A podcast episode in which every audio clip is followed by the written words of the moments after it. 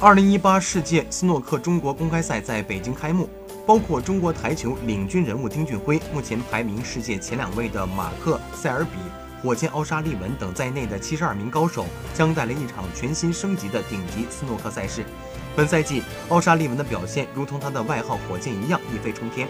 他不仅刷新了自己职业生涯单赛季排名冠军的数量，同时还追平了亨德利、丁俊晖和塞尔比所保持的单赛季赢得五战排名冠军的记录，将有可能在本赛季结束前夺回已经阔别八年的世界第一宝座，并成为斯诺克史上第一位单赛季赢得六战排名冠军的选手。对于即将到来的大赛，火箭的表现相当低调。他称自己没有特别具体的目标，但也颇有心机的表示，随着比赛的推进，也许我的目标就有了。